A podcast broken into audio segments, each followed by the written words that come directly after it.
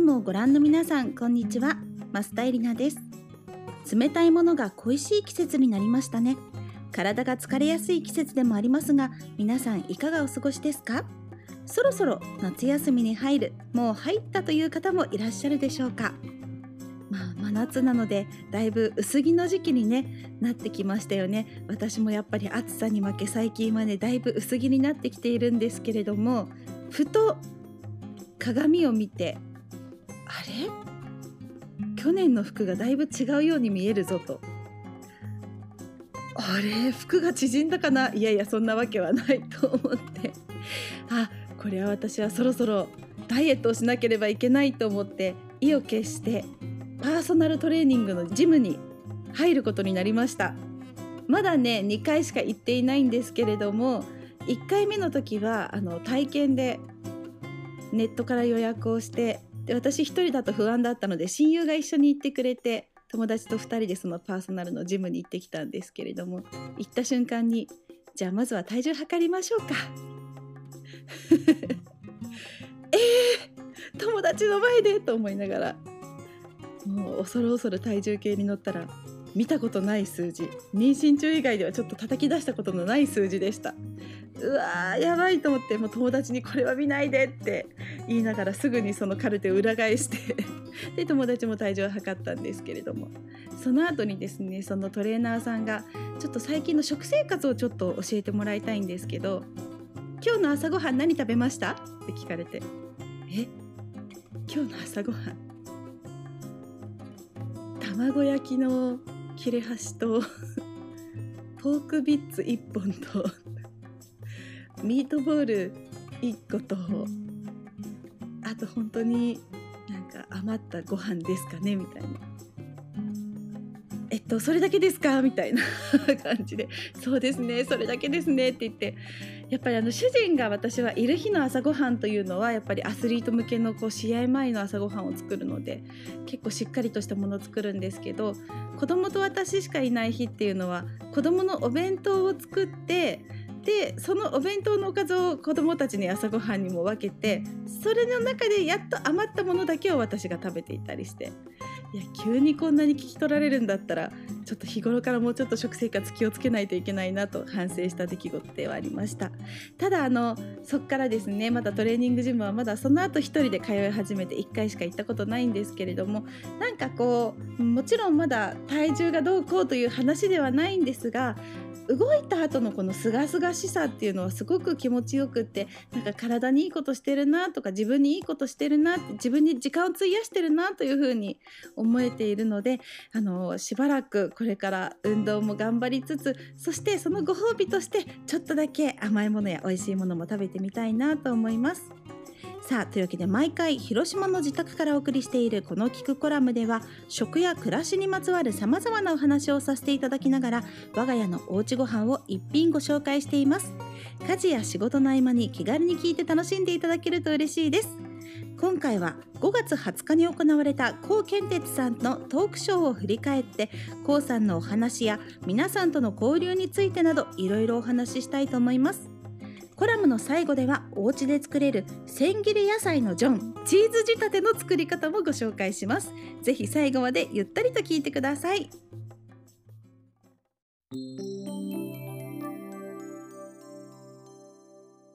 さてというわけで高健哲さんのトークショーなんですが5月20日に東京で行われました。会場にはたくさんのお客さんが来てくださってあの中でも子連れやご夫婦でいらっしゃってる方もたくさんいらっしゃったのが印象的でした。YouTube でも配信されていますけれどもご覧になっていただけましたでしょうか？本当に楽しくってであのすごくヒントになるトークショーでした、まあ、ちょっと今日はどんなお話をしたのかななんていうことを皆さんにご紹介できたらと思うんですけれども、まあ、高健哲さんも3人のお子さんのお父さんということでやっぱりこう子供と料理をすることに関してというのもたくさんお話を聞くことができました。何歳から子供に料理を始めたらいいんだろうっていうのをね皆さん気になっていたみたいなんですがもうスタートは早ければ早いだけいいということであの0歳とか1歳でもその本物の調理器具と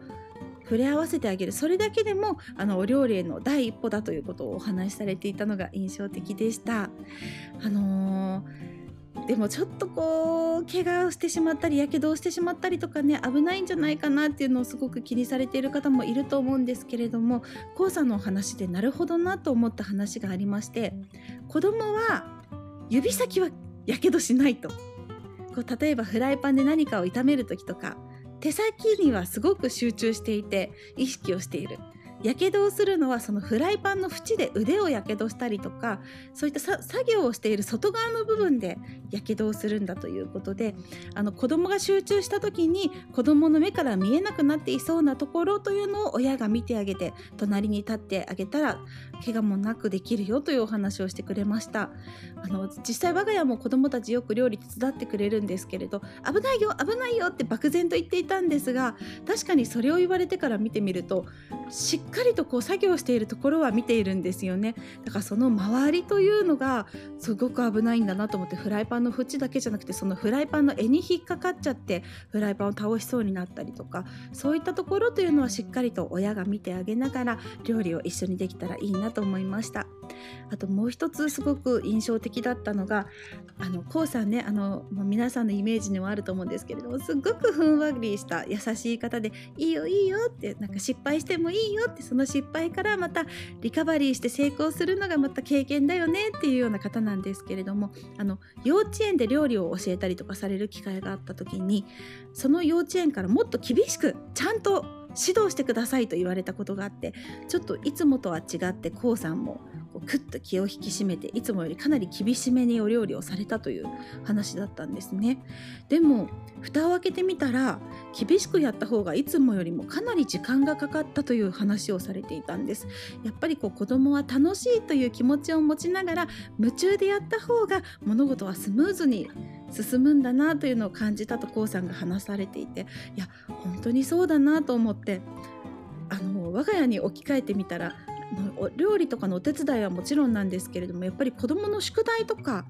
明日の準備とかお風呂とか全てのことで言えていて「はいやりなさい早くしなさい」もっとちゃんとやりなさいって言ってる時こそなんかこうすごく時間がかかったりグダグダしてしまってそうじゃなくてみんなですごい今日は楽しいねなんか絶好調だねって言いながら楽しんでやってるとなんかあっという間に全てのものが終わってじゃあ今日はちょっとみんなでトランプできそうだねとかそういう時間ができているなと思いました。だからお料理だけじゃなくってこの親が厳しさではなくてこう楽しませてあげようって気持ちを持って子供に何事も経験させてあげるというのはすごく大事。事なことなんだなというふうに感じました。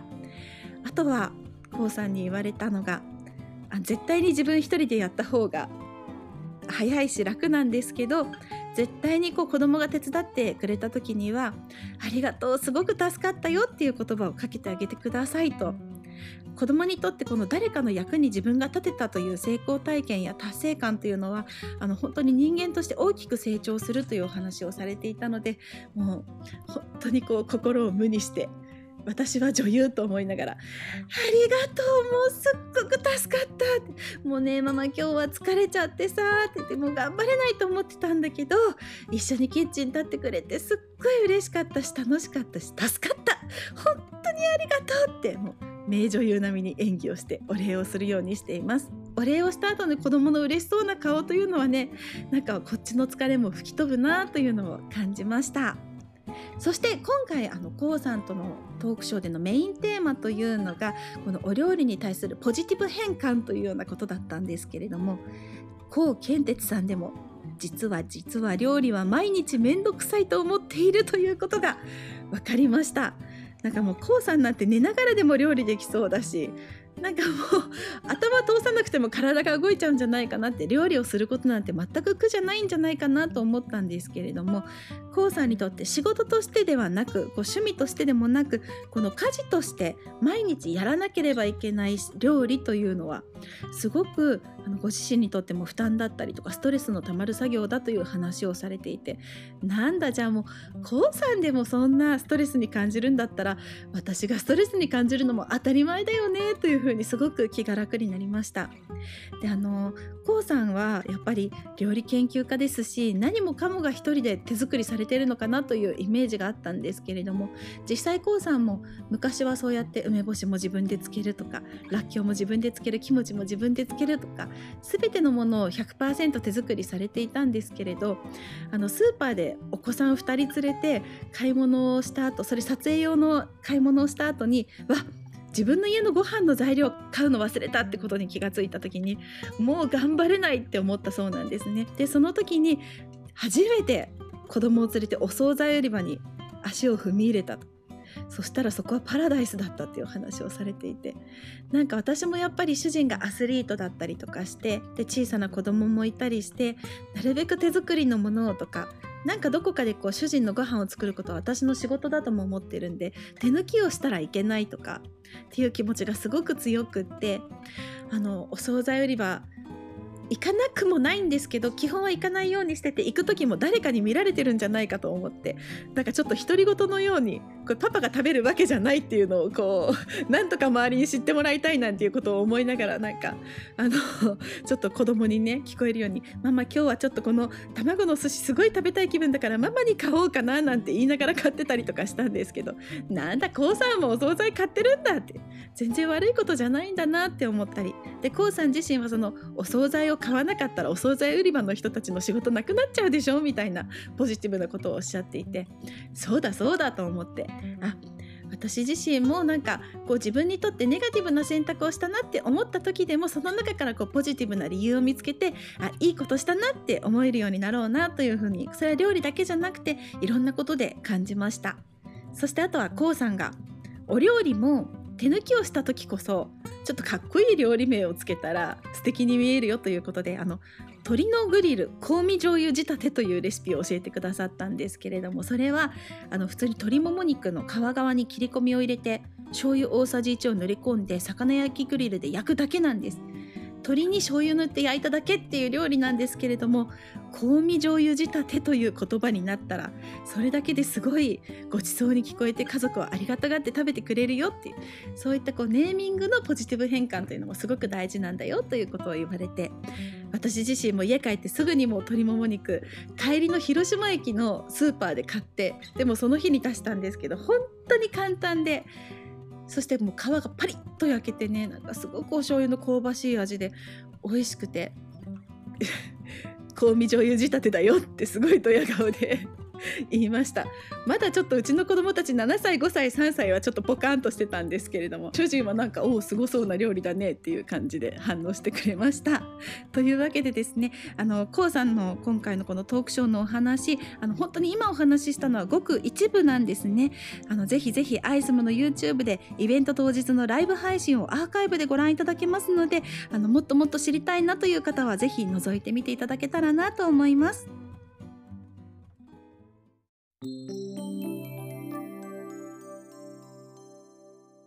さあというわけでこのキクコラムで毎回ご紹介している我が家のおうちご飯。今回ご紹介するのは千切り野菜のジョンチーズ仕立て。なんか聞き覚えがある言葉が入っていると思いませんか？そうなんです。私も k o さんに習って何々仕立てとつけてみたわけなんです。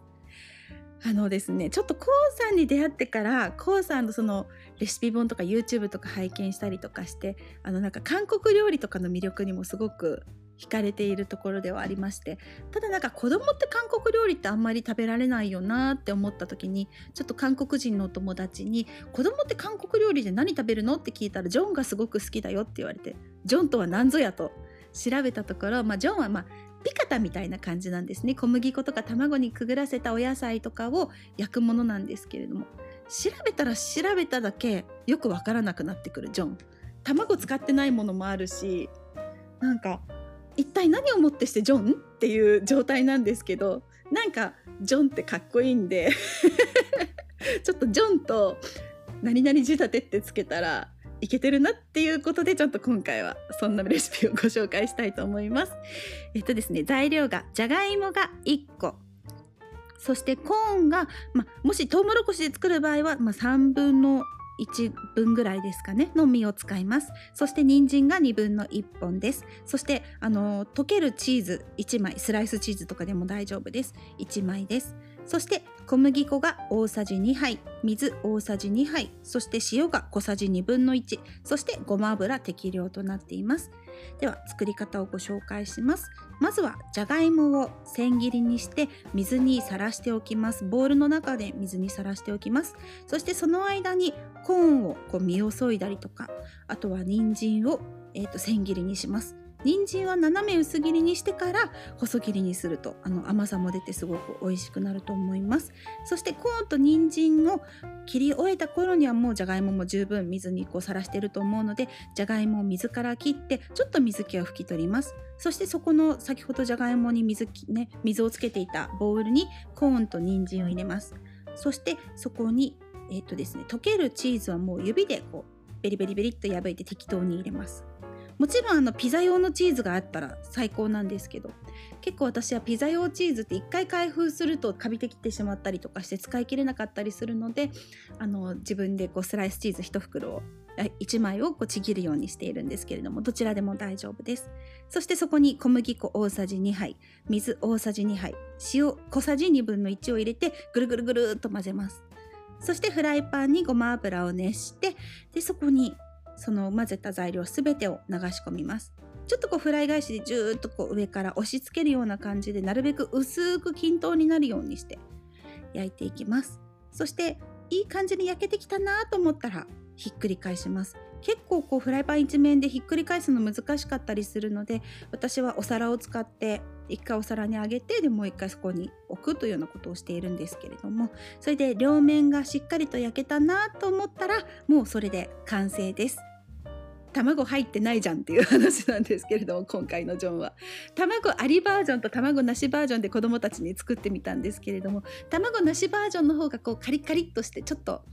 こうフライドポテトまではいかないんですけどそういったなんかお菓子感覚で食べられるのかな。ですごく子どもたちが気に入ってくれて争奪戦が起きたので今回は卵なしバージョンにしてみました。というわけで千切り野菜のジョンチーズ仕立てぜひ皆さんも作ってみていただけたらと思います。作り方はアイスムのページにも掲載していますので皆さんもよかったらぜひ作ってみてください。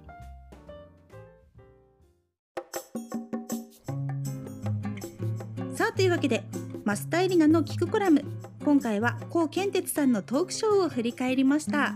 いや本当にこう高さんのお話まだまだ聞き足りないっていうのがもう自分の中の正直な感想でもうあと何回でもトークショーさせていただきたいなというふうに思っています。アイスム編集部の皆さんぜひ機会がありましたらまたお願いします。